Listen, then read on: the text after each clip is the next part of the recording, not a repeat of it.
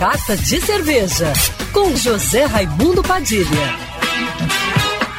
Alô, ouvintes da Rádio Band News FM Rio, saudações cervejeiras. Bem-vindos ao Carta de Cerveja de hoje.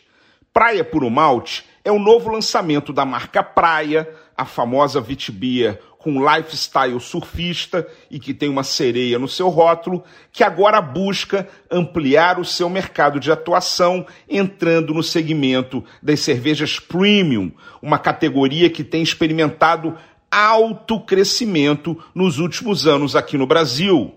Com a praia Puro Malte, o ritmo de crescimento esperado da marca é ainda maior mantém os mesmos padrões de leveza e de refrescância, porém menos turva que a vitibia, mais cristalina e mais dourada. É uma lager puro malte desenvolvida a partir de uma receita simples, onde o lúpulo também tem um toque cítrico. Ela é produzida em lotes menores para deixar o produto ainda mais fresco.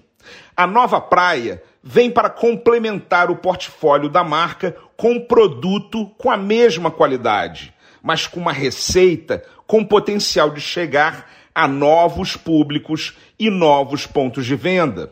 Para isso, foram investidos 2 milhões e meio de reais para manter os custos baixos e oferecer preços competitivos para o consumidor dentro dessa categoria. De acordo com a empresa de inteligência de mercado Euromonitor, o faturamento do mercado de cervejas premium cresceu 85% entre 2015 e 2020, alcançando 52 bilhões de reais. E a expectativa é que esse número cresça mais 53,9% até 2025, chegando a um faturamento de 80,2 bilhões. A projeção é que a praia Puro Malte ajude a empresa a atingir um faturamento de 40 milhões ainda em 2022 já com 50% do volume comercializado sendo composto pelo novo rótulo.